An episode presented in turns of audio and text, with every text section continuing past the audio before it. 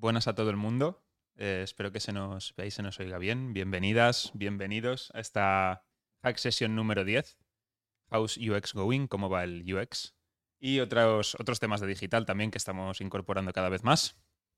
Hoy estamos aquí con Laura, que es nuestra consultora UX y UX Lead también en High Experience. Y con la estrella de hoy eh, tenemos aquí a Juanjo, de Banco Santander que es Product Lead y eh, Cybersecurity and Trust Banco Santander. Te dejo presentarte. Hola, ¿qué tal? Pues nada, yo soy Juanjo eh, y trabajo en el Banco Santander en el departamento de ciberseguridad, eh, una división nueva de producto. Perfecto.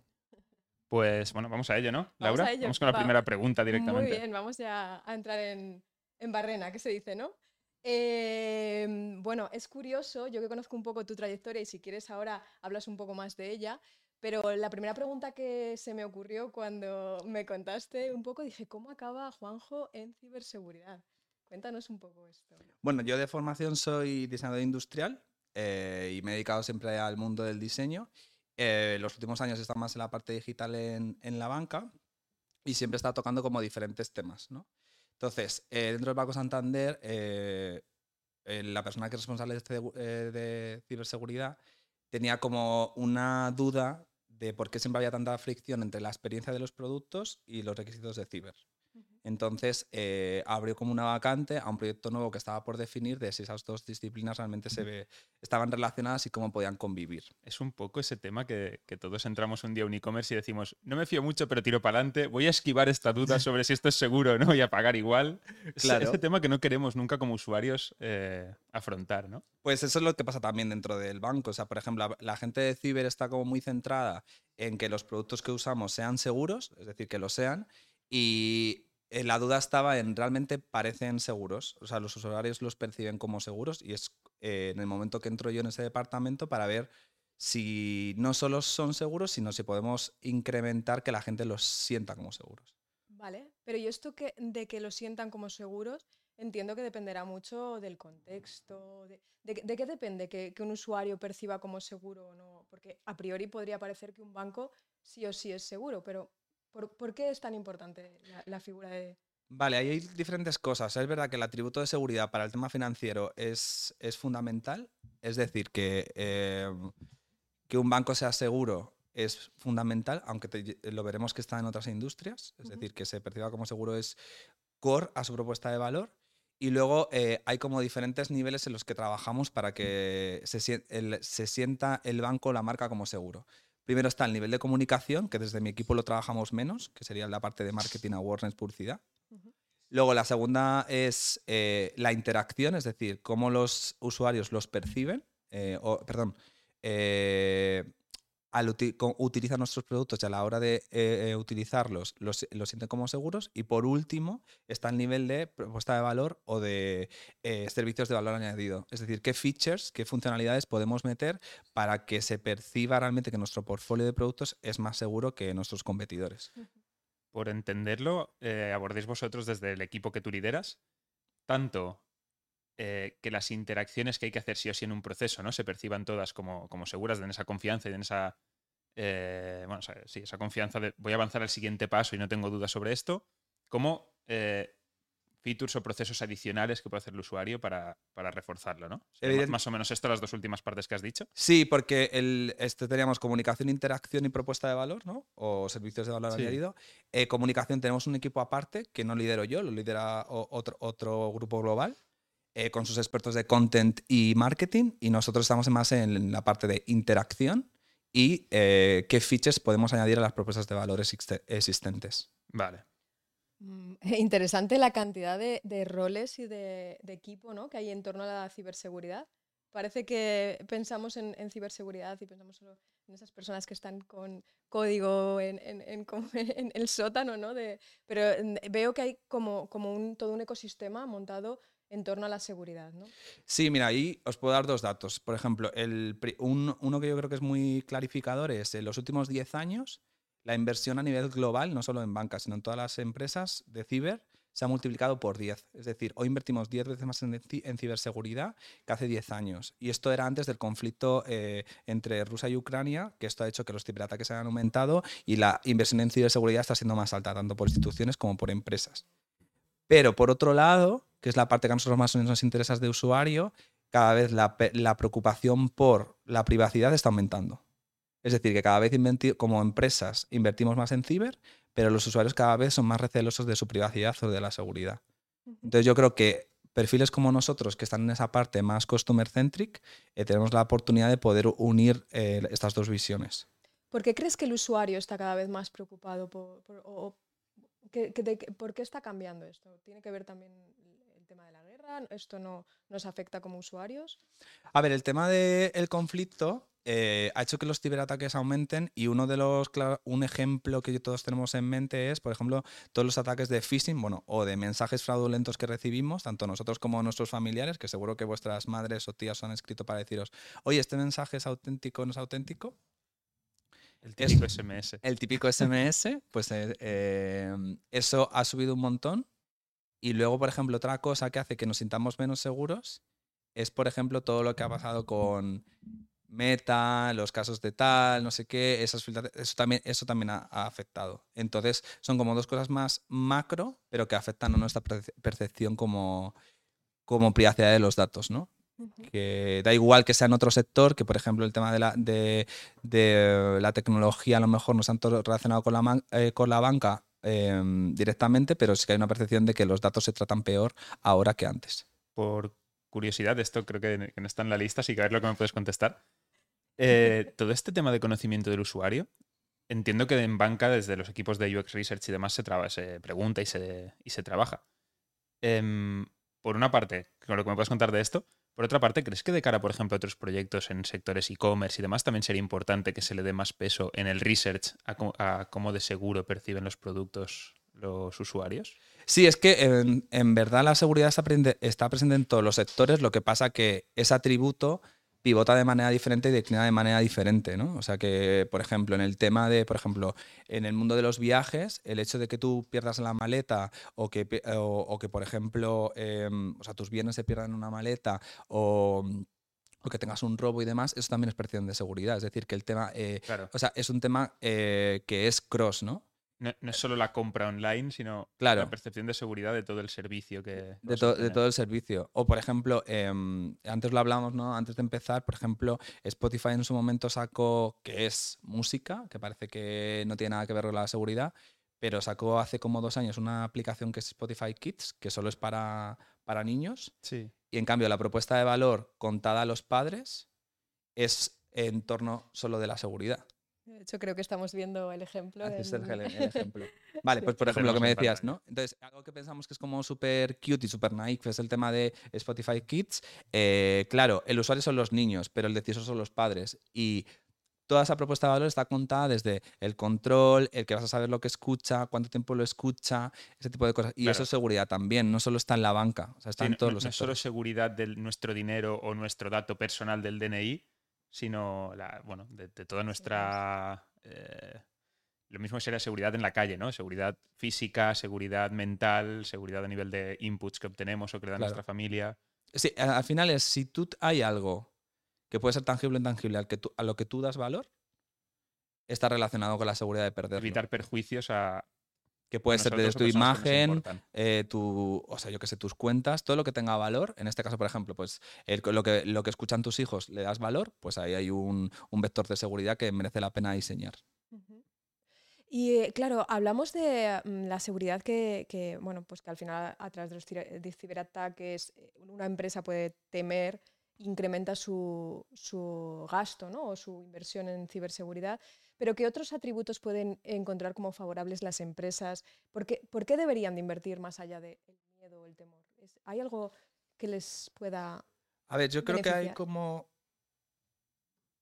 dos puntos que creo que todas las empresas eh, que ofrecen servicios digitales deberían revisar a través de la seguridad. El primero es tu funnel de adquisición de clientes. ¿Por qué? Porque ahí hay cambio de datos personales. Yo estoy muy centrado en mis proyectos en B2B, o sea, eh, para empresas, servicios que damos a empresas, pero en el B2C a clientes particulares también pasa y es en todo, en todo funnel de adquirir un nuevo cliente va a haber compartir datos sensibles, que eso puede ser tu DNI o tu, o eh, fecha de nacimiento, entonces eso merece la pena que cualquier empresa lo revisara. Y luego la otra parte que yo creo que todas las empresas pueden eh, relacionar es igual todos los procesos de baja o de cierre de un servicio, ¿no? Es decir, si tú, por ejemplo, estás apuntado a algo y te quieres dar de baja, esa parte de cómo desvincularte y que todos esos datos se, borren merece, la pena revisar indistintamente de qué sector estás. Luego en cada sector pues tienen lo, suyo. Unos datos que a veces en las bajas, incluso las propias empresas, eh, no tienen las mejores prácticas, ¿no? Que hay, hay muchas empresas que guardan datos hasta el infinito. Claro, pero luego... Protección de datos se pone más incisiva en eso, pero bueno, no siempre se, se hace. Pero, por ejemplo, ahí hay una regulación que poca gente conoce, que se tiene esos datos, se tienen que borrar. Muchas empresas, por ejemplo, seguramente lo estén haciendo de manera correcta, pero tampoco te lo comunican. si no hay comunica es lo que decía antes, comunicación, interacción, propuesta de valor. Si tú no lo comunicas, esa persona siempre va a tener esa, creencia de que tú estás manteniendo sus datos. Esa inquietud de que están haciendo con los datos que igual ya ni tienen, pero yo sigo con, el mal cuerpo de que pueden estar haciendo con ellos. Es por lo que te decía del cierre, pero ¿por qué no lo comunicas a esa gente que le estás borrando de tu base de, tu base de datos? No te cuesta nada, es un email. Y esa persona es, tiene una prueba física tangible de que realmente te preocupas. Así que...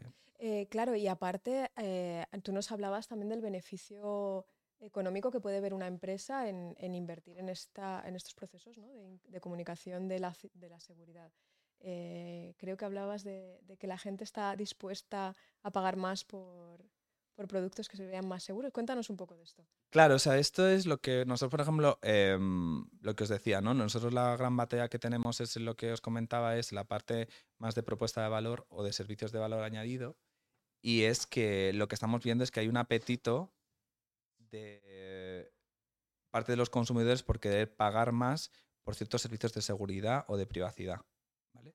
Entonces, por ejemplo, em, el tema es, no a lo mejor no, tú no quieres, o sea, que hay dos niveles, a lo mejor tú no quieres pagar más por un servicio, pero si tú tienes dos proveedores exactamente igual, si uno te parece más seguro, seguramente pivotes más a ese, sobre todo en temas que son financieros no tangibles, ¿no? Y luego, por ejemplo, hay empresas, que es el ejemplo que ponía antes del tema de la bicicleta, que hay una em, empresa, por no poner todo casos de, eh, casos de banca, que mm, una marca de, bicicletas holandesa que lo que te vende son servicios alrededor de la bici para evitar los robos, o sea, si te roban o si le pasa algo a tu bicicleta, ¿no? Entonces, eso es porque hay un apetito de la gente a pagar más, porque lo que estás haciendo es que estás quitando una preocupación.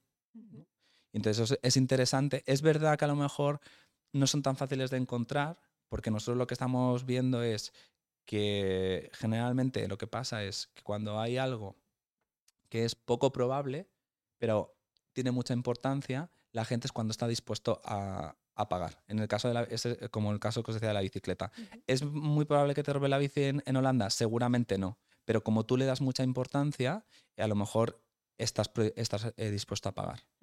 Es esto como la, preocupación de, volar, ¿no? decíamos. Sí nos preocupamos por volar, que nunca... Que nunca pasa, que, es poco probable, pero tienes ese miedo. O sea, el tema es que te, te preocupa mucho que eso pase. Le o sea, eh, la probabilidad y, tu y la importancia no tienen por qué ir siempre unidas. Y cuando eso se cruza, hay una oportunidad para una feature o una cobertura que tienes que contar.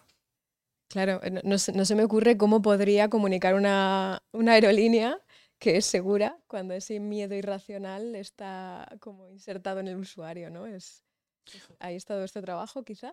Pues, por ejemplo, mira, en el caso de, aerolíneas no lo he visto, pero, por ejemplo, eh, Uber ha hecho como todo un ejercicio de contar eh, todo lo que hacen por la seguridad y yo creo que es interesante ver los datos, por ejemplo, de conflictos que ha habido en un Uber, ¿no? que son bajísimos. Pero en cambio, mucha gente tiene el, miedo, habrá esas personas, de, sobre todo hay una perspectiva también de género, que yo no soy especialista en eso, ni muchísimo menos, pero es eh, que montarte en un Uber, que te pase algo o, que tal, ese miedo existe y luego ves los números y tampoco es tan probable, ¿no? Pero también el comunicarlos, eh, Uber, por ejemplo, ha hecho, y lo podéis ver en su web, un trabajo increíble de analizar eh, cómo de seguro su servicio y lo poco probable es que pase, pase algo, ¿no? Y al final los datos eh, pues están, están ahí. Esto puede cobrar, hablando del ejemplo de, de Uber o, o este tipo de servicios, cobrar, cobrar especial eh, relevancia en quizá otros países donde está bastante más. ¿no? Eh, Sí, eso también es interesante lo que hablábamos de la comunicación, ¿no? Esto creo que lo decíamos el otro día, es que, por ejemplo, tú aquí la publicidad de Uber es, eh, oye, mira, cuando salgas de fiesta, eh, coge tu Uber y ya está, y te vienes cuando quieras con tal. Pero, por ejemplo, cuando vas a Latinoamérica, toda la propuesta de valor está contada desde el punto de vista de la seguridad. Y de hecho la aplicación cambia porque ellos tienen como un kit que se llama eh, bueno, Safe Travel Kit o algo así, que tiene features específicas de la seguridad. Por ejemplo, eh, si el, em, el, el- ¿cómo se dice? el conductor se sale de la ruta, eh, te mandan un mensaje a la app y te preguntan directamente si estás bien. Y todas estas, por ejemplo, estas features est- están en la aplicación, pero no están a primer nivel. En cambio, por ejemplo, en Brasil sí que lo están. Ah, Porque la, sensación de seguridad para esa propuesta de valor, ese atributo pivota más que a lo mejor el de aquí, que es la conveniencia de coger un V cuando, cuando tú quieras y, y pasártelo bien. Claro, y este tipo de features eh, harán incluso que el usuario prefiera eh, esta aplicación frente a otras, ¿no? O sea, porque Claro, o sea, el- es, el, es el tema un poco lo que, está, de, que nosotros desde nuestro equipo peleamos, ¿no? Que al final es que si tienes dos empresas de movilidad, en este caso, y una te, pivota sobre la seguridad, eh, ¿por qué no lo vas a elegir si es a ti lo que te, eh, si es a ti lo que te preocupa? Claro, es que parece que el, el tema de la seguridad es algo como muy denso, un jo, tenemos que, que invertir porque si no... Pero es verdad que, que, si lo piensas, tiene una repercusión muy favorable de cara a negocio. Es, es pensar en, esa, ¿no? en ese pain que, tienes, eh, que tiene el usuario, al final te posiciona frente a otros competidores eh, en una situación bastante más favorable. ¿no? Es verdad que tiene un retorno, o sea, tiene una capacidad de diferenciación brutal, eso, es- eso está clarísimo. Ujú. Eh, pero sí que es verdad de cara a la gente que estamos en producto, creo que evitamos un poco los problemas de ese- eh, los momentos de la verdad de seguridad, porque igual lo que decíamos el otro día, que son los menos sexys. Porque al final, Totalmente. el, claro, porque tocas temas sensibles, tocas temas, yo qué sé, lo que estábamos hablando de los, de los riders, ¿no? Tocas temas sensibles, tocas eh, temas un poco menos agradables, pero las preocupaciones están ahí, ¿no? O sea, yo, por ejemplo, imagino ese equipo de Spotify Kids en plan de, es que los padres no le preocupa las animaciones o las playlists que puede crear el hijo, lo que le preocupa es saber el consumo que hace su hijo de, de la plataforma y que no escuche determinadas canciones. Claro. Sí, a lo mejor tenemos que modular un poco la creatividad, esa parte que tenemos de, querer diferenciarnos por una, por una funcionalidad más espectacular y hay veces bajar al plano más racional y decir, oye, que, que cubriendo lo más básico del usuario. Y que también es, a ver, yo creo que es muy humano en los problemas que tenemos de seguridad y los podemos hacer mucho más, eh, o sea, lo podemos hacer más chulísimos de lo que lo hacemos. Quiero decir, a mí el proyecto me interesa porque creo que hacemos poco en ese ámbito de la, de la seguridad y la privacidad. Y creo que hay mucho por hacer y creo que se hacen y se pueden hacer cosas mucho más sexys que de los que estamos haciendo. Creo que hay como un cierto miedo, ¿no? También desde marketing, por ejemplo, de es- esa filosofía de hacer marketing solo en positivo y poner solo ventajas y nunca hablar de cómo se están gestionando los riesgos, que es algo que a nivel Claro. de, de comunicación, de marketing publicitaria, que, nos, que luego cuando diseñamos productos en la interfaz, nos lo, digamos que heredamos mucho esa filosofía, de estos temas intentar como esconderlos, incluso aunque se estén haciendo bien, pero por aquello de no hables de esto que igual das pie a la duda, cuando Claro. en realidad se está haciendo mucho esfuerzo porque, porque esté resuelto. Ya, es que me estoy riendo porque el, perdón, ¿eh? es que en el tema, yo ahora, ahora a lo mejor en la empresa que trabajo, que es Santander, tiene un tono como un poco más neutro, pero anteriormente estaba en otra empresa que tenía un entorno totalmente eh, diferente. Y, por ejemplo, un reto que teníamos, y esto es de content puro y duro, es que los momentos de crisis, es decir, o sea, cuando ya te sales de Happy Path y pasaba algo, un- que había un problema, Sí. eh, se tendía a mantener un poco este tono joyful. Y es verdad que luego los usuarios en las entrevistas o cuando haces etnografía y tal, lo perciben fatal, porque entienden que es en su momento que tienes que cambiar el tono y que tienes que, em, o sea, como ser mucho más directo. Y entonces yo creo que ahí hay buenos. Voy a dar un, un ejemplo que, por ejemplo, a mí me parece que a quien se le ocurrió es buenísimo, que es eh, pierdes la tarjeta, ¿vale? Estás en el extranjero, pierdes la tarjeta, y antes eh, los bancos en las interfaces solían poner bloquear tarjeta, ¿vale? Pero claro, surge la duda de bloquear, que es cancelarla, paralizarla. ¿Qué significa bloquear, no? Pero alguien eh, de repente, no sé quién sería, eh, ut- utilizó la metáfora de congelar o de mm, que- Sí, encender y apagar. encender, apagar, o, ¿sabes? Eh, o sí. Y la gente esa metáfora la entiende enseguida y entonces, ah, vale, pues sí, eh, porque mi nivel de atención ahora es tan bajo que si encima me solucionas esto, eh, tal. Claro. O sea, yo creo que puedes encontrar, no tienes que ser joyful, tienes que ser directo, pero mira, a lo mejor también puedes utilizar metáforas o imágenes. Qué interesante, la verdad es que no sé si quienes seáis ya, eh, bueno, que, que ya nos conozcáis de hace tiempo, tuvimos una hack con, con una compañera tuya, con, con Ruth, y, y trabajaba la narrativa de producto, mm, yo he tenido el placer de trabajar con ella, y tenía muy en cuenta todas estas fases, ¿no? O sea, que no, no siempre hay que mantener el mismo tono, hay que tener en cuenta también en el estado y en el, y, en, el- e- en la fa- en- en la interfaz que está, lo que está haciendo el usuario, para jugar también no solo con la interfaz, con los elementos de interfaz, sino con, con la, la comunicación, ¿no? Sí. Ahí lo que pasa que nosotros en el ámbito de la seguridad tenemos un reto, que en la- las slides esta que traíamos de Volvo un poco con las imágenes, porque nosotros nos basamos mucho en la, en la comunicación. Ahora la, la slide se verá en pantalla ahí. Sí, eh, Que vale. nos las van poniendo. Vale, esta, ¿no? Que se ve que se ve un poco eh, imágenes de campañas de Volvo a, em, a través de los años, ¿no? Entonces, ahí siempre se, comu- se comunica la posibilidad de que haya un atropello a un menor generalmente en los suburbios de una ciudad eh, occidental. Y entonces siempre co- eh, comunicamos un poco, eh, las comunicaciones de seguridad siempre se han hecho desde tu miedo eh, más primario, ¿no? Entonces, nosotros aquí en la comunicación lo que intentamos trabajar cuando metemos a alguien de content es, tenemos un principio que es no queremos vender alarmas de seguridad, ¿vale? Que todos sabemos un poco a qué nos referimos, anuncios de alarmas de seguridad. Es decir, no queremos ese tono de generar miedo, pero sí que queremos que la, la persona sepa que, oye, estamos aquí, te estamos ayudando y hay un problema. ¿no? O sea, o en el caso, por ejemplo, que hayan recibido un ataque o hayan perdido algo, ¿no? O sea, creo que esto es, eh, estamos poniendo mucho esfuerzo, sobre todo para eh, saber que estamos, que estamos ahí, estamos respondiendo, pero que mm, sin ser dramáticos. Ya. ¿Vale? Entonces es, es un reto que tenemos, sobre todo porque lo queremos hacer todos a todo a través del canal digital. Porque la gran lucha que tenemos noso- eh, nosotros, al menos en el, en el ámbito financiero, es que cuando tienes un problema, saltas directamente al teléfono.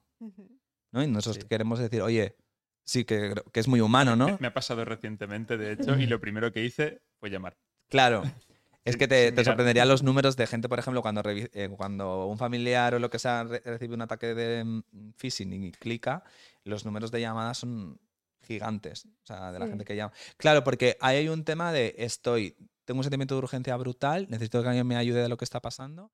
Y, y- y, eh, aunque estemos todo hiper digitalizado, y es cross, ¿eh? no es en plan un segmento de la población, no, no, es cross, eh, prefiere llamar, bueno, que tú no eres ni mayor ni nada, ¿sabes? El- ni muchísimo menos. Llama, llama, Pero ya un eh, poco. De hecho, ¿eh? trabajo en el sector digital, soy el primero que está intentando que todas estas cosas pasen por digital, pero ante una situación de emergencia, tampoco era tan emergencia, o sea, era una cantidad de dinero ridícula, yo llamé.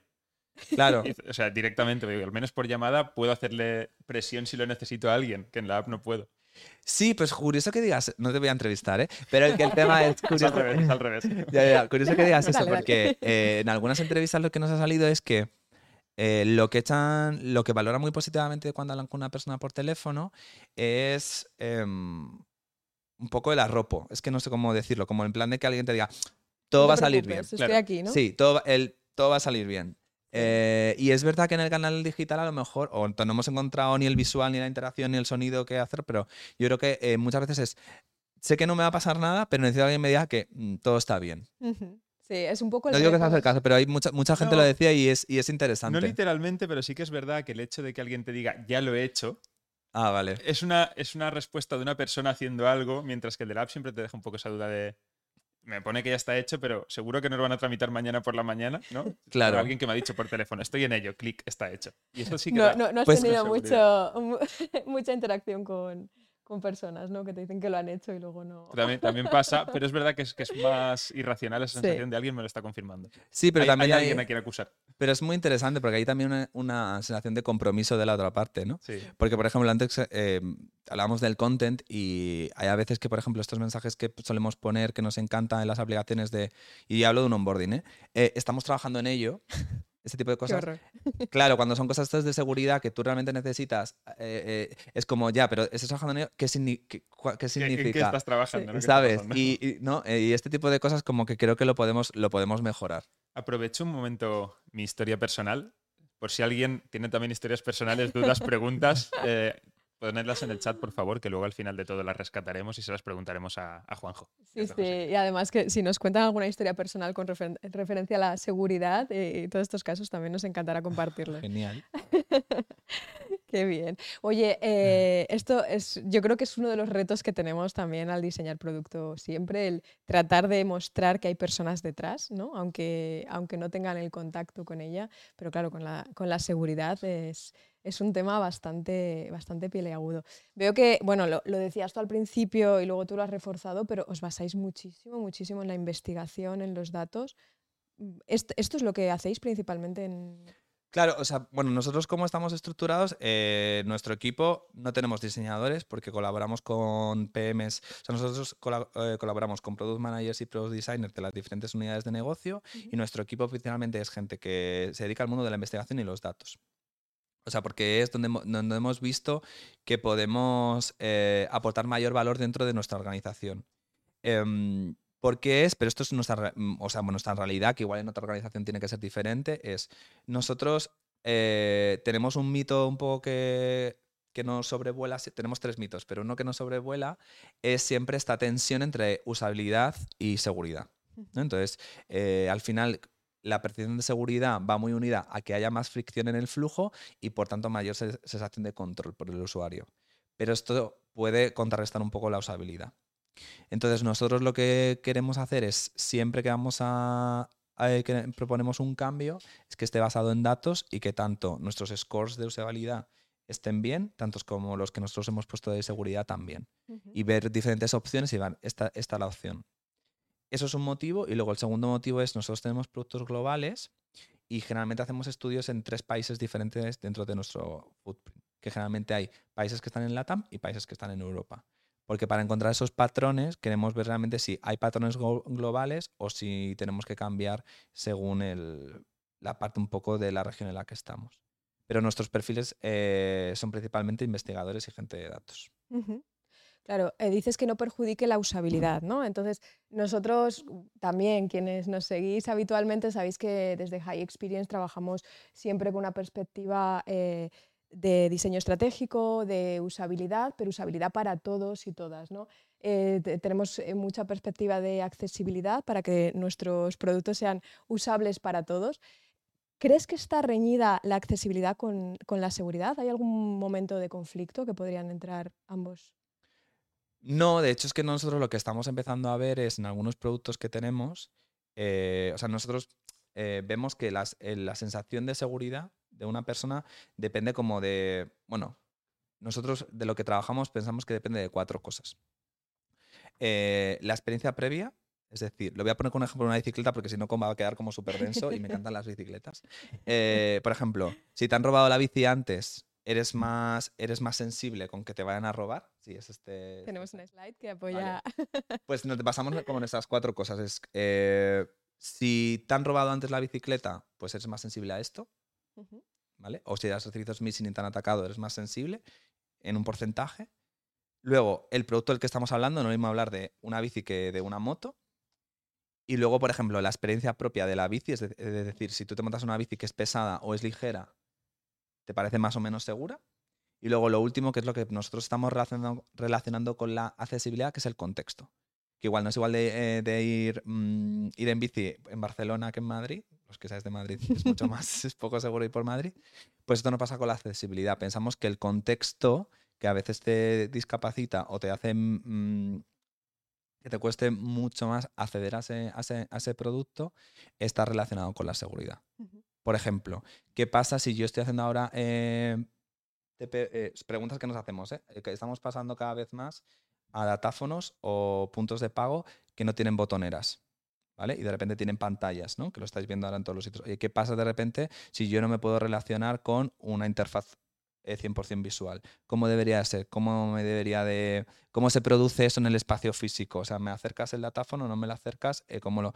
Y eso nos lo daría investigación pura y dura.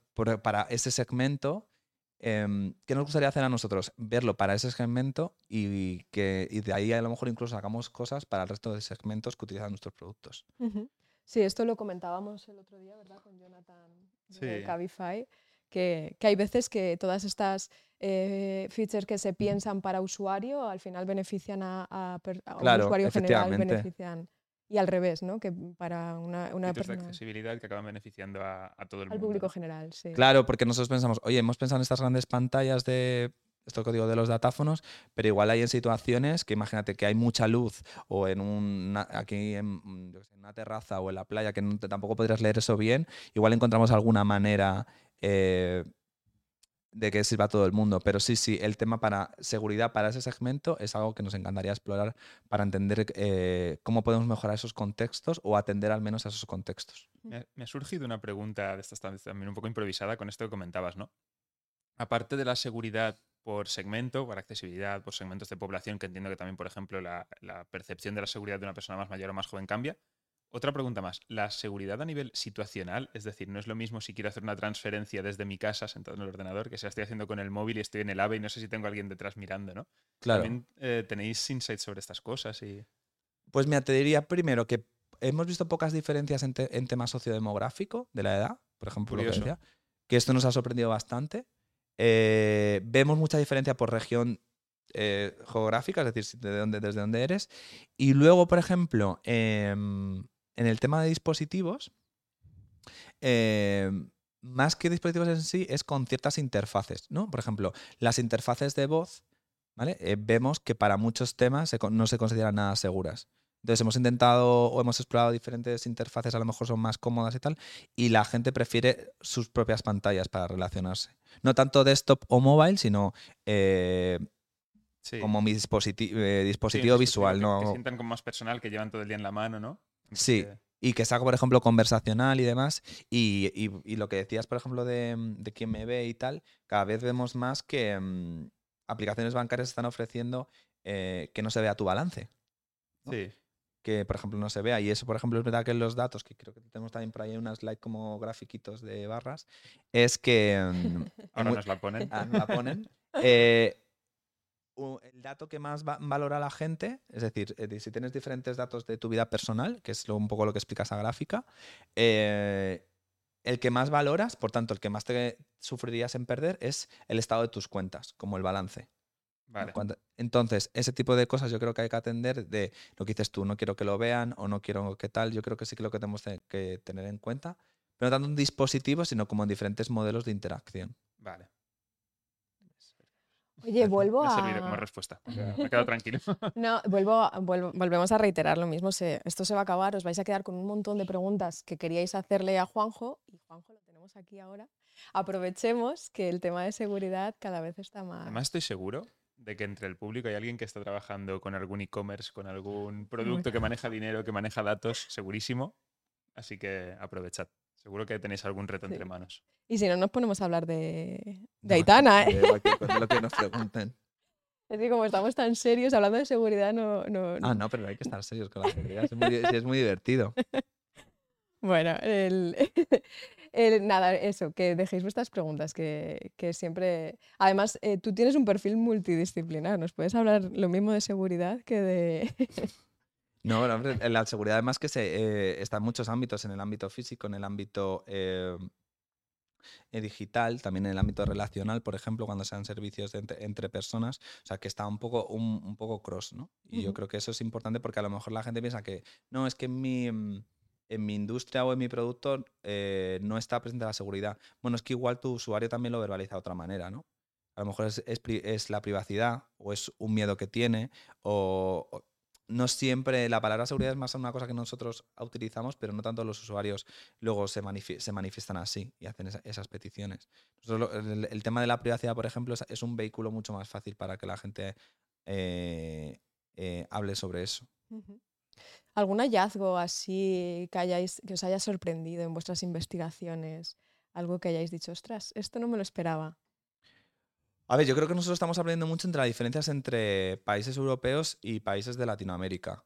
Creo que es la parte que nosotros en las investigaciones, como hacemos a, tres países las investigaciones, más estamos aprendiendo, porque em, lo que hablamos un poco de Uber también pasa en, muchos sitios. ¿no?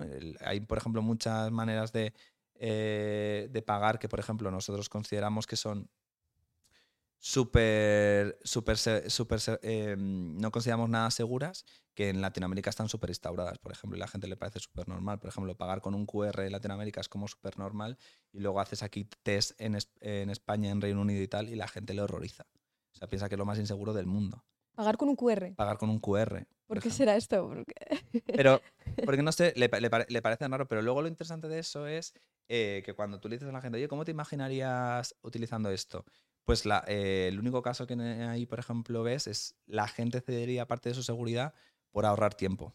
Es decir, vale, si yo, por ejemplo, para pagar esto eh, lo pagaría antes con esto que otra medida, pues igual sí. Igual prescinden un poco de esa percepción de seguridad si, si ganan tiempo. En algunos casos de uso y para algunos productos sí. Pues por ejemplo, el tema, lo que nosotros vimos que era, por ejemplo, un caso bastante curioso es eh, festivales y, y bares que la gente, por ejemplo, para saltarse la cola no le importaría pagar con otro método de pago. O sea que luego tú puedes ceder parte de tu seguridad según lo que hablábamos antes, el producto, eh, el contexto, lo que sea. Que somos unos vendidos, ¿eh? Pasa, pasa un poco también, ¿no? Creo, la, la diferencia en la percepción de inseguridad, cuando el importe que pagas igual es más pequeño, Claro, pero en realidad el riesgo muchas veces, o sea, la- los datos tuyos que estás exponiendo son casi los mismos que en un pago más grande. Pero dices, bueno, si solo estoy pagando 5 eurillos, eh, me expongo. Y estás exponi- exponiendo media vida eh, financiera en ese momento. en Claro. unos microsegundos. Claro, pero ahí, por ejemplo, mira, me hace gracia eso porque hablas como hablaría una persona de ciber. Ah. ¿Sabes? En- eh, por ejemplo, yo me imagino en, en- en un en, en un, en un equipo de trabajo, pues no sé, pues los de- la persona de ciber ve lo que acabas de ver tú, ve todos los riesgos que pueden pasar, todo lo que puede salir mal. Eh, seguro que son signos de tierra, porque siempre ven todo lo que, lo, lo que ven mal. Salió el horóscopo. Luego, los diseñadores ven la parte en plan de, oye, pues que sea fluido, que sea molón, que no sé qué. Y luego los PMs están un poco a lo mejor en la parte de, no, esto, esto cómo pivota dentro de, de mi propuesta de valor. Y es un poco entender las dos partes. Porque yo entiendo la parte de ciber.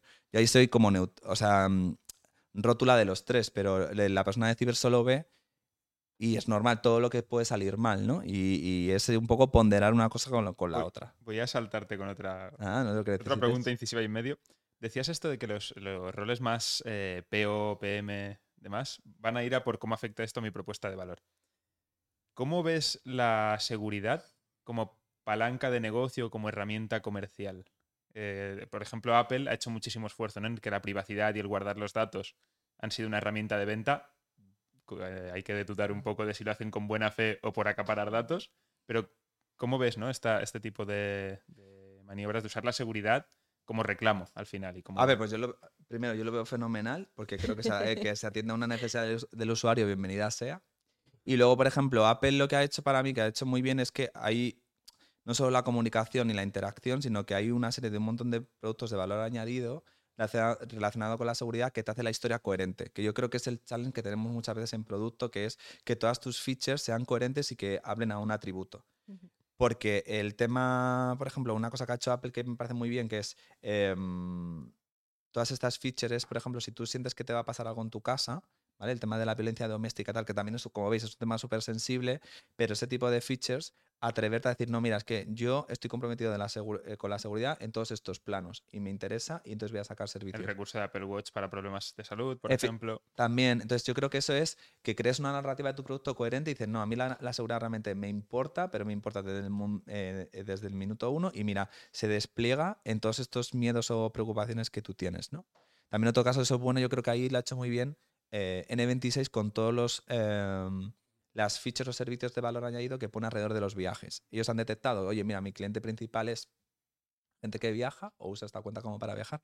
¿Qué le puede pasar? Ah, que pierda la maleta, que pierda un vuelo. Pues yo me centro como en todo ese espectro de, problemas. nicho, seguridad de nicho. Claro, pero bueno, vas a, un, vas a un escenario y todos los problemas que, que pueda haber. A mí me parece. eh, Y la gente está dispuesta a pagar más. O si no a pagar más, que yo creo que es el reto eh, difícil de mostrar a un PM, es van a elegir tu producto frente a otro similar. Claro. ¿Sabes? Y yo creo que eso para nosotros, de la parte también de investigación y testeo, a veces nos cuesta demostrar, pero yo creo que, que está ahí. El que tú te puedas mover de un dispositivo a otro porque este te parece más seguro. Un valor diferencial más a nivel de, de Claro. comunicación. Ujú. Sí, sí. O sea, no solo hay que ser seguro, sino también hay que, hay que mostrarlo y parecerlo, ¿no? Exacto. Sí, sí, sí. Em, seguimos con las preguntas, pero ya empezamos a tener algunas de espectadores para el final. Pero por ahora seguimos y luego las rescatamos dentro de unos Genial. minutos. Bueno, en realidad no, no sé si hay algo que, que se nos... mm, Tenemos bastante completo el guion, ¿eh? O sea que ¿Sí? si, queréis pasar ya a la, a la parte de... La- lanzo algunas de las que tenemos del público. Venga, vale, pre- eh, preguntas del público. Son de eh, Rocco Record, estas dos, ¿vale? ¿Vale? Nos pregunta por una parte si se debería asumir más responsabilidad desde el, eh, los roles y equipos de UX en hacer pedagogía de la seguridad. Si consideras que hay una falta de, implicación de, en general, ¿eh? no en tu equipo, sino en el mercado, en los roles de UX, en hacer pedagogía de la seguridad. Que a veces igual estamos, lo que decías tú, ¿no? Muy enfocados en otros temas.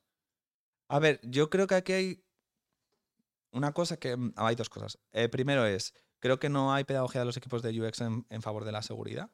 eh, pero porque la mayoría de las reglas heurísticas de usabilidad van un poco en contra de la propia definición de eh, seguridad, ¿no? Y es verdad que, eh, porque a veces es sumar fricción, es sumar eh, comprobaciones y no siempre es...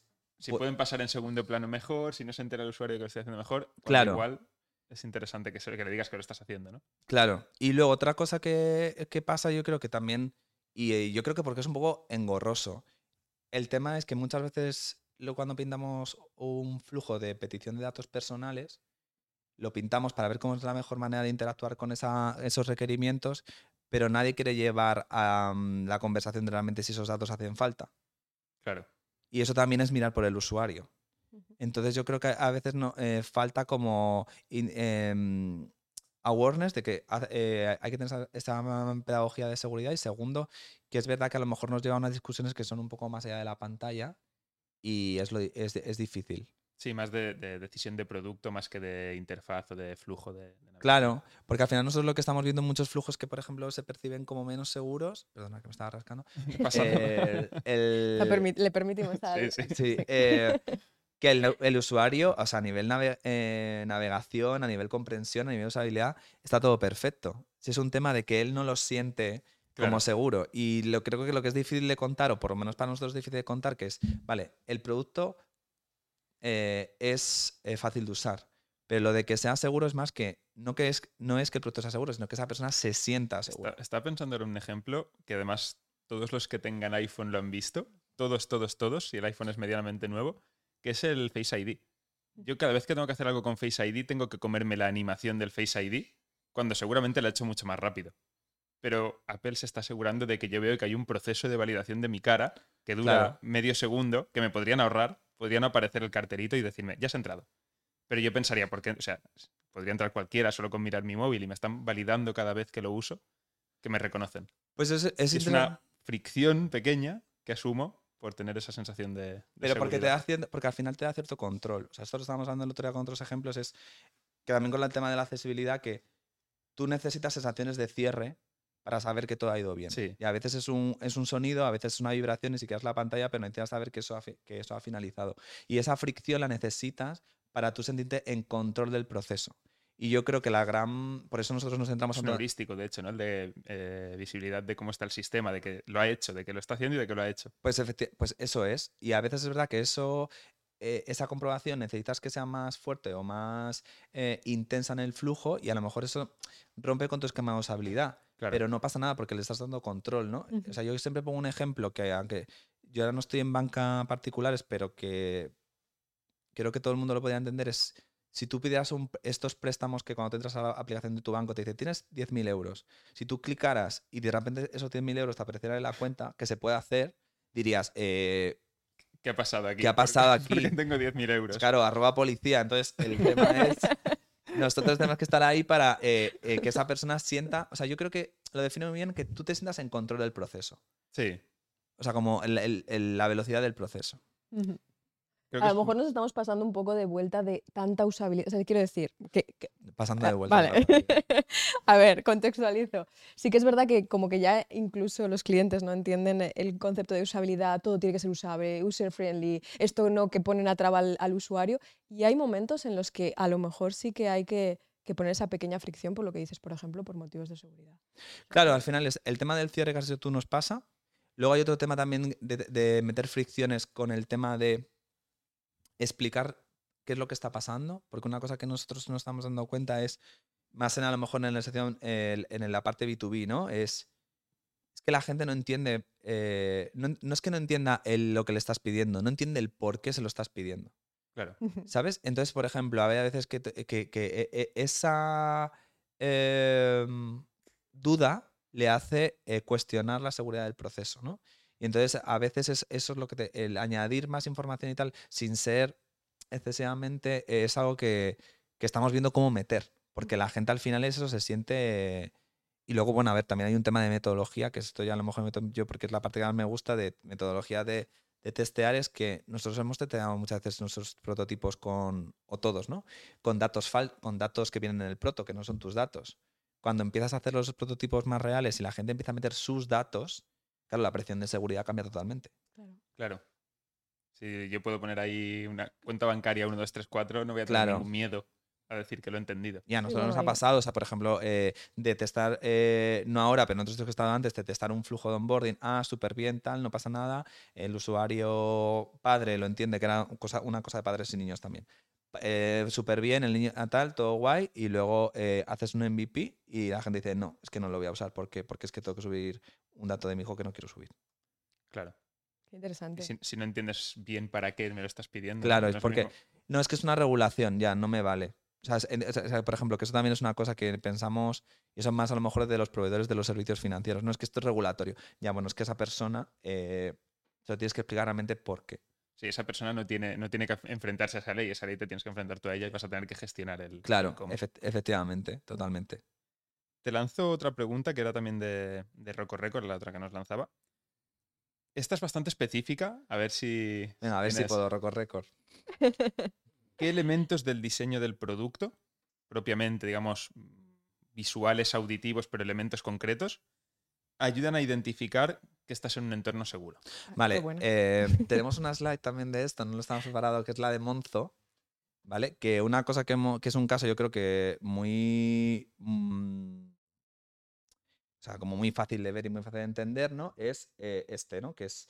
eh, bueno, Monzo es un banco de eh, Reino Unido, ¿vale? Que es un neobanco, es muy molón. Y entonces tienen, como todos los bancos, lo que vemos a la izquierda es un chatbot, lo que tú puedes hablar con el... em, con tu customer service, que puede ser un robot. Y entonces hay una, mm, hay una función que tiene ese chatbot, que es que tú puedes hablar de temas sensibles, que en el caso, por ejemplo, de UK es, por ejemplo, problemas con el juego o problemas con abuso financiero dentro de- del ámbito doméstico, de doméstico, ¿no? que en UK es un problema bastante eh, contundente. Entonces ellos lo que han hecho es que tú, cuando quieres compartir eso, vas a una parte del chatbot que dices, compártelo con nosotros, y el chatbot de repente cambia y se hace con fondo, negro, fondo oscuro, ¿no? Eh, vemos que lo vemos a la derecha. Antes te salía una burbuja de conversación, ahora han quitado la burbuja de conversación y te sale el, em, El candado, ¿no? el candado, ¿no? Y entonces esto es una cosa que, nos, que es verdad que eh, te impacta, lo ves, y luego si te pones a ver, por ejemplo, otras aplicaciones también está pasando. Ejemplo, El modo incógnito de Google es negro. el mundo incógnito de Google, por ejemplo, las aplicaciones de dating, por ejemplo, Tinder, eh, tal, son blancas y brillantes, pero por ejemplo, las que son más, por ejemplo, para un público LGTBI, eh, Grinder y Scruff son oscuras, por ejemplo, ¿no? que a lo mejor esa Vaya. gente necesita más, eh, eh, esa gente, o sea, en, en nuestro colectivo necesita más privacidad, pero luego es verdad que es- Pues no nos han estudiado bien a todos, ¿eh? ¿Se Bueno, entienden? eh, bueno, eso está eh, hombres, ¿no? Del colectivo. Pero que es verdad que esta- estos recursos. Además, yo creo que es interesante esto porque es la referencia cultural que hacen. Porque al final, si los que somos a lo mejor de una cultura eh, católica cristiana, igu- las iglesias sí son abiertas, tienen grandes ventanales, tienen luz, pero por ejemplo, los confesionarios, que es donde la gente eh, tenía una- una- un espacio más privado, tenían, no tenían luz, eran muy estrechos, entonces como que esa escasez de, de luz o oscurecer los espacios parece ser que en las culturas occidentales lo tendemos a mm, relacionar con lo más privado, ¿no? Entonces sí que a lo mejor yo le diría que sí que en ese caso, para esos contextos parece que sí que funciona, que sentimos más privados eh, cosas, o el incógnito, ¿no? Eh, de fondo oscuro y con candados. Te lanzo otra. Esta no es, es una pregunta, no pregunta, es más un- una situación de ejemplo. ¿Vale? Que esto, esta nos la lanza Lorena, parte del equipo que presentó la, la hack anterior. Hola Lorena. Hola, Lorena, ¿qué tal? Eh, y tiene que, ver, tiene que ver con una conversación que tuvimos con un proyecto en curso. Hay situaciones en las que elementos que pensamos que no pueden suponer riesgos de seguridad. Y esto surgió, no era este ejemplo en, concreto, pero se parece a esto. Un mensaje de error. Por ejemplo, yo voy a loguearme en un sitio, pongo mi email y me devuelve un mensaje de este email no está en nuestra base de datos, no puedes loguearte. Esto puede decirte que este email no está, pero también le dice a cualquiera que esté probando emails o tu email si sí que estás o no estás. Con lo cual alguien puede llegar a saber si estás en, Claro. en, De hecho, esto es un problema de seguridad. ¿eh? en O sea, X, sí, en- sí. En, protección de datos no. en, no en. X servicio, ¿no? Entonces, bueno, ¿hasta qué punto los mensajes que devuelve la interfaz en este tipo de formularios son peligrosos? Eh, hay que cuidarlos. ¿Cuáles son las recomendaciones para, para abordar este tipo de situaciones? A ver, yo creo que hay varias cosas que, de lo que dices, ¿no? Primero, creo que está bien meter a alguien que tenga un perfil de ciber para ver los riesgos, que generalmente eh, los solemos meter en un proceso waterfall al final, ¿no? Cuando tienen que aprobar nuestro flujo antes de salir a producción o lo que sea. Y, Sí, ellos, validaciones legales finales, ¿no? Claro. Ciberseguridad, alguien de legal que revise la privacidad. y yo creo que está bien que lo miren porque ellos ven a veces peligros que nosotros no vemos. Y es normal y creo que, que, eso, lo- que eso está guay a nivel metodológico, eh, operaciones, meter. Y luego los de los mensajes, es que yo lo que decía antes de estamos trabajando en ello, es que creo que a veces generamos un pánico en alguien que, o sea, nuestra, nuestro tono, a lo mejor por ser excesivamente amigable o por ser ambiguos, estamos generando tensión, tensión en el otro, ¿no? Lo que te decía antes de bloquear tarjeta, que a lo mejor tú le preguntas a una persona bloquear tarjeta y no lo entiende, pero lo que dices tú, apagar, encender, sí que lo entiende. Ya. Entonces, eh, meter a alguien de contenido me parece fundamental, porque hay a veces que el uso de metáforas o solo clarificar el mensaje eh, nos va a reducir un montón de llamadas al call center. O sea que sí, yo creo que en la tema de seguridad, yo cada vez estoy convencido que vamos a encontrar más patrones de cara a nuestros sistemas de diseño en la parte de diseño de contenidos que a lo mejor en la parte visual. Pero esto es como mi hipótesis. Igual luego vengo dentro de un año y os digo que no. Pero que creo, candados en todas partes. Candados en todas partes, en todo, todo, en todo lo- eh, pero creo que sí, creo que tenemos que hacer un trabajo en la parte de, de los De mensajes. cómo se ofrecen las respuestas eh, verbales, ¿no? ya sean escritas o sean de otro tipo. Sí, porque además es que, bueno, de ahora pasa, es que cuando, es que cuando algo, algo va mal, es muy humano, no digo que le pasa a todo el mundo, pero es muy humano tenderte a echar a ti la culpa, Ya. Sí, he hecho algo malo en el paso anterior, he Claro. puesto mal un dato. ¿sabes? Entonces yo creo que está bien diferir esa responsabilidad y ver los, los contenidos de esos flujos que a lo mejor son muy poco frecuentes, pero sí que son muy importantes. Sí, además son el momento justo en el que, en el que tomas una... O sea, es un momento por el que no quieres pasar y que si pasas por él puede darte la decisión de me cambio de servicio, me cambio de producto, porque no se me ha gestionado bien en el momento que, que lo necesitaba. Sí, es que yo, por ejemplo, O siempre sea, son pongo... muy críticos a nivel de, de métricas, negocio. Total, eh, pero es verdad que eh, es que está genial eso que dices porque no por sacar otra vez el de la tarjeta, ¿no? Pero el que tú pierdas una tarjeta y la bloquees es muy poco probable, pero el día que pasa es muy importante. Y entonces, por ejemplo, el hecho de que tú lo tengas en, en un nivel en- de importancia de arquitectura en tu aplicación clara, es que cambia que la, valoración de esa experiencia si es segura o no es segura. Claro, aunque no lo vaya a usar, sé que está ahí. pues lo Claro. necesito. Y a lo mejor en el, y una cosa que, que- lo que decías antes de los dispositivos, yo es que por ejemplo bloquear tarjeta lo veo que tiene una prioridad muy alta en móvil y a lo mejor en desktop no. Por eso, porque si he perdido la tarjeta y, ¿sabes? Si tengo el de Eh, Si la he perdido en casa. casa no estoy tan inseguro como si la he perdido en la calle. Claro, entonces yo creo que ver el dispositivo y el punto crítico creo que es importante. Os lanzo alguna más. Eh, había algunas sobre rangos de edad, que este nos has contestado antes, que no es un factor muy crítico. En lo que hemos visto nosotros de momento no, pero igual en otra industria es muy importante. Vale, nos preguntan también por cómo podríamos eh, mejorar una, una retroalimentación entre usuario y entidad, la que sea, eh, financiera, e-commerce, entre la organización y sus usuarios, un proceso de obtener insights de seguridad. ¿Cómo podría ser para, para agilizarlo y, bueno, tener como más recurrencia ¿no? de, de inputs? Vale, nosotros tenemos diferentes eh, técnicas, ¿vale? Eh, o sea, tenemos como cuatro grandes métricas, perdón, no, como cuatro grandes servicios o, mm, herramientas, ¿no? Es verdad que mm, a nosotros lo que nos da por partes. La parte más cualitativa te va a dar mucho de las razones de los por qué la gente lo ve de cierta manera, por qué la gente lo, lo evalúa de cierta manera. Entonces, el cualitativo, es decir, la entrevista, el focus y tal, eso es- es fundamental.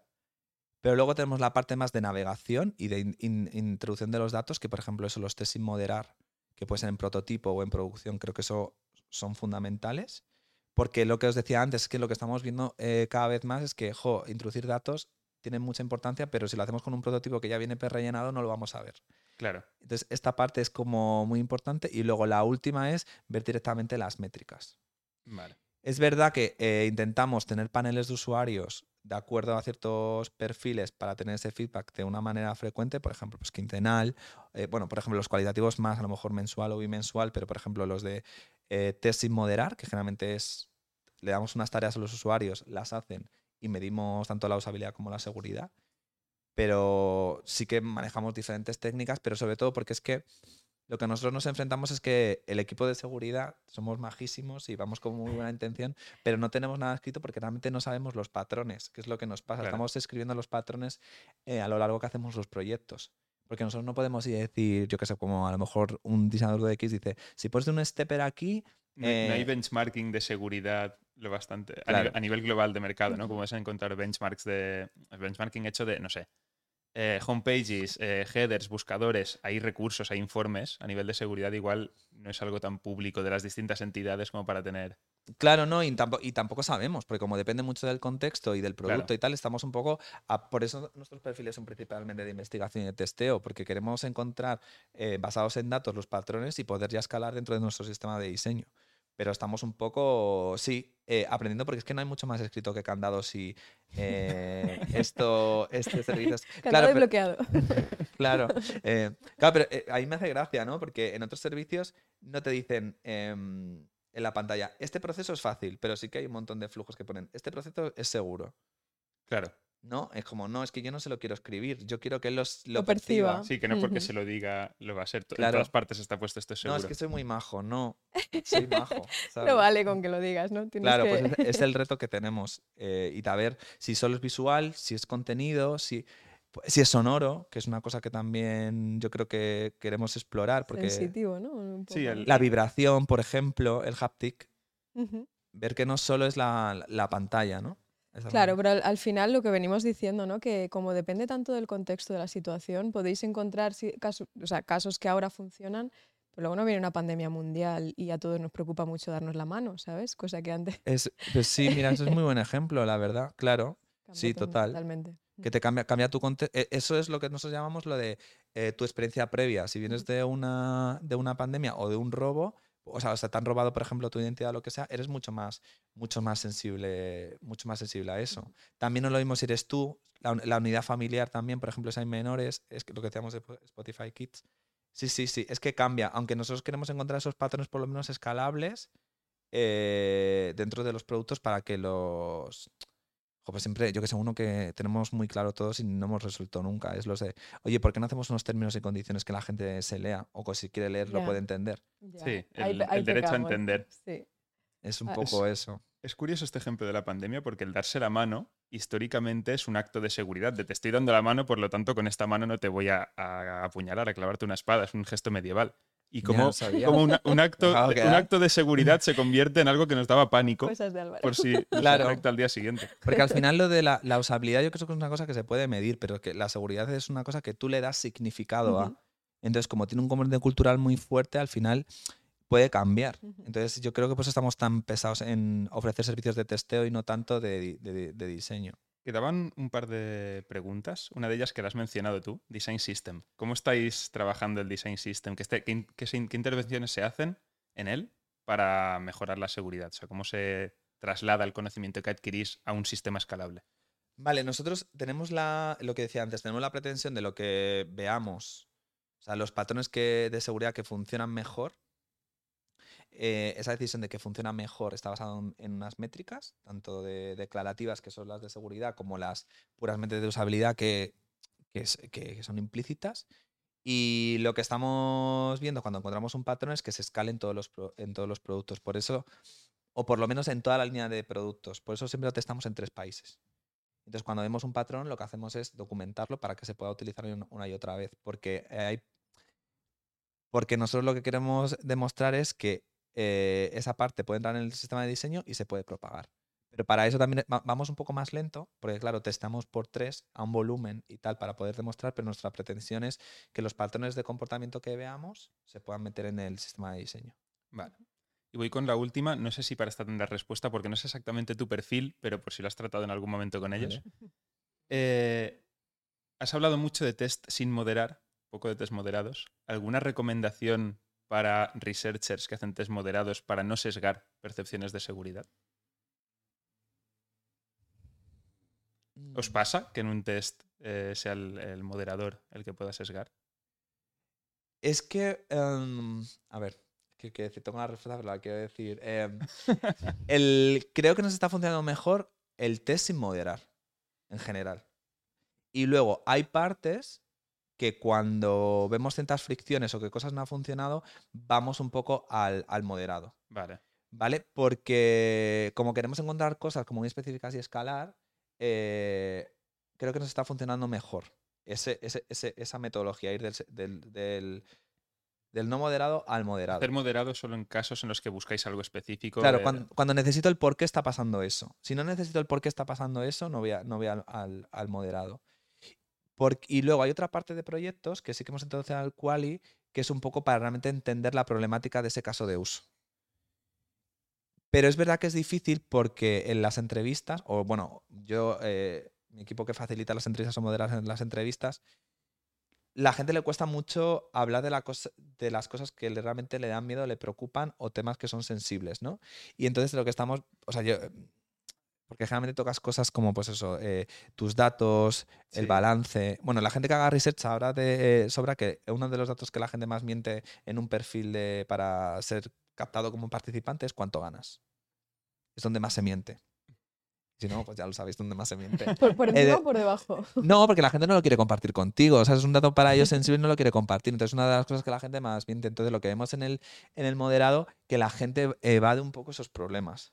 Ya. Con lo cual te van a evadir justamente los que a ti más te interesan. Claro. Otro tipo de investigación que sea para, para, para otras áreas de la usabilidad va a ser muy fácil, pero ahora que toques un tema de seguridad van a empezar a esquivar, ¿no? Pero, por ejemplo, ahí lo que yo diría, no sé si estaba la pregunta, pero creo que ahí está muy bien apa- apalancarse en, en la gente que está en Customer Service.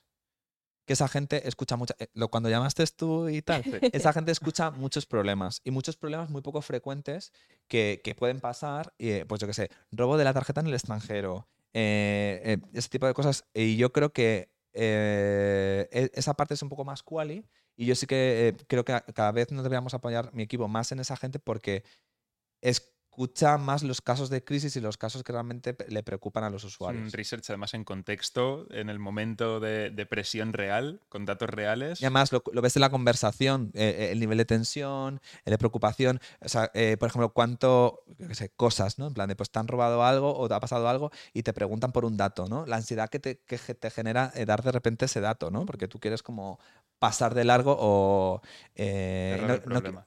Claro, hoy no, no quiero hablar con la máquina, no quiero hablar con el IVR, quiero hablar con una persona, ¿no? Pues yo creo que ahí es mejor más que el, el, el- El moderado. el moderado. Gracias. Generalmente, en, en lo- cuando abordamos proyectos de diseño en general, de, de producto, eh, una de las de lo, lo que preguntamos es si tienen datos de Customer Experience, si tienen CRM. Muchas veces es verdad que se, se sorprende el cliente, ¿no? De esto para qué lo quieres, si lo que quiero hacer es una web, ¿no? O un, o un, un producto digital. Y efectivamente, de ahí sacamos una cantidad de, de información importantísima. Sí, pero yo creo que es humano, ¿no? Porque todos queremos hacer que nuestro producto sea súper molón o, ¿sabes? Muy cool y a lo mejor resolver la crisis no nos parece cool, ¿sabes?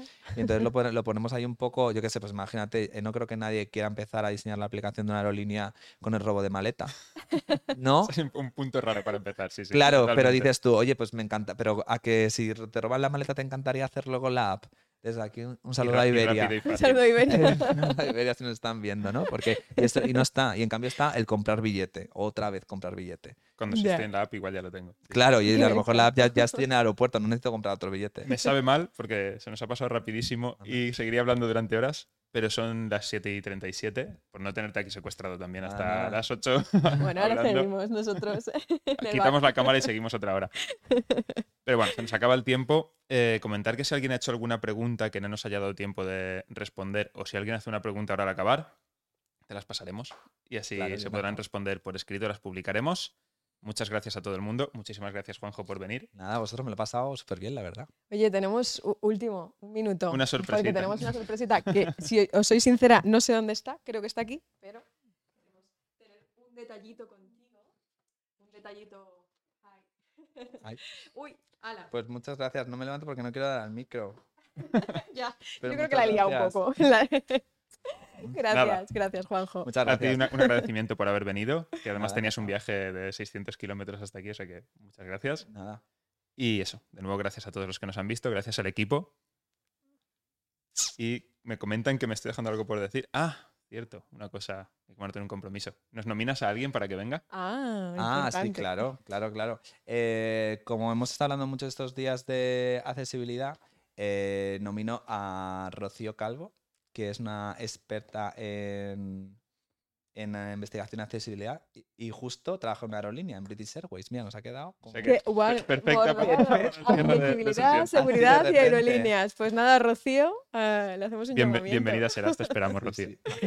Muchísimas gracias a Gracias todos a todo el y mundo. todas. Chao.